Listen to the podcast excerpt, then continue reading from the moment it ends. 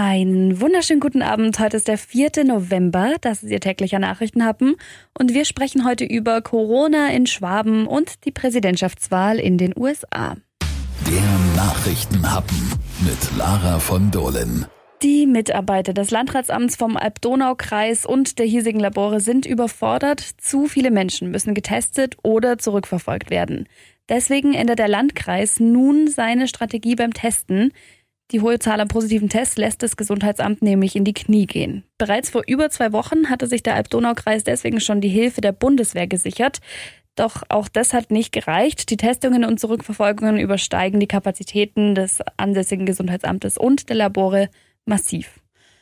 Um den weiter steigenden Infektionszahlen jetzt doch noch irgendwie Herr werden zu können, soll nun die Teststrategie im Alb-Donau-Kreis geändert werden. In Zukunft sollen nur noch Menschen mit Corona-Symptomen getestet werden. Das gilt insbesondere für Personen in Kitas, in Schulen und Bewohner in Wohneinrichtungen. Alle Bürger, die Kontakt zu einer positiv gemeldeten Person hatten, sollen schnellstmöglich vom Gesundheitsamt registriert werden.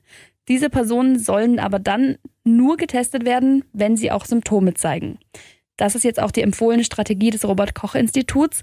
Getestet werden sollen auch da nur die, die deutliche Symptome zeigen, mit dem Zusatz, dass man auch bei leichten Symptomen mindestens fünf Tage zu Hause bleiben sollte. Schwierig daran ist vor allem eines, was jetzt vor allem auch in den sozialen Medien stark kritisiert wird. Wenn weniger breit getestet wird, dann sinken womöglich die infizierten Zahlen auf dem Papier ohne dass es wirklich wenige Infizierte gibt. Auf der anderen Seite würde die Quote der positiv Getesteten wahrscheinlich steigen, weil die Wahrscheinlichkeit, dass die Person tatsächlich Corona hat, tendenziell mit den Symptomen wächst. Verschiedenen Studien zufolge verlaufen 6 bis 40 Prozent der Infektionen ohne Symptome. Das heißt, mindestens 60 Prozent haben Symptome. Wer soll getestet werden, wer nicht? Wie kann man effektiver arbeiten? Wie kann man vernünftig mit den Ressourcen umgehen? Das sind ja tatsächlich seit Beginn der Pandemie schon Fragen, die eigentlich ganz Deutschland umtreiben. Ob das jetzt der richtige Weg ist, wir bleiben dran. Schicken Sie mir gerne Ihre Fragen, die Sie gerne in einer anderen Folge von einem Experten beantwortet haben wollen. Die E-Mail-Adresse finden Sie auf donau3fm.de.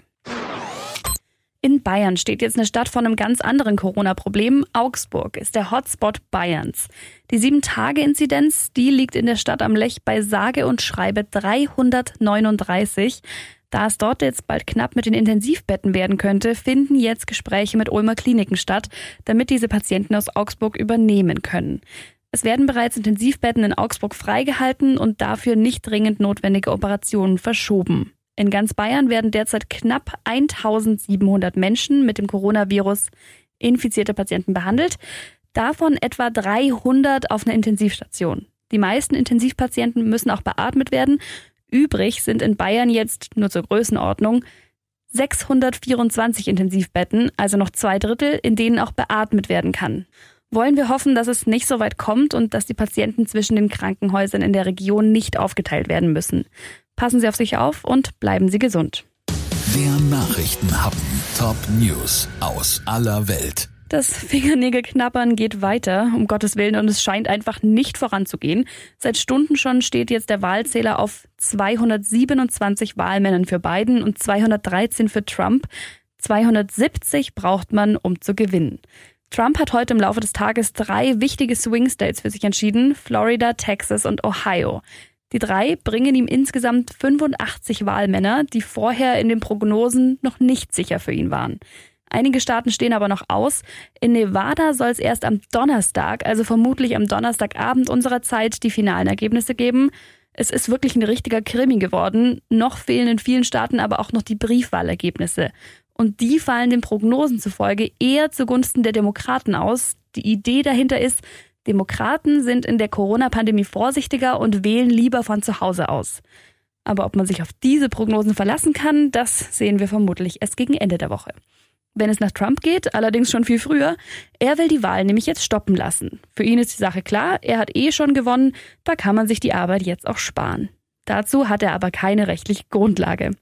Also meine Fingernägel haben heute tatsächlich schon gelitten. Ich hoffe, Ihnen geht's da ein bisschen besser. Haben Sie jetzt erstmal einen schönen Feierabend. Wir hören uns am Morgen wieder. Bis dann.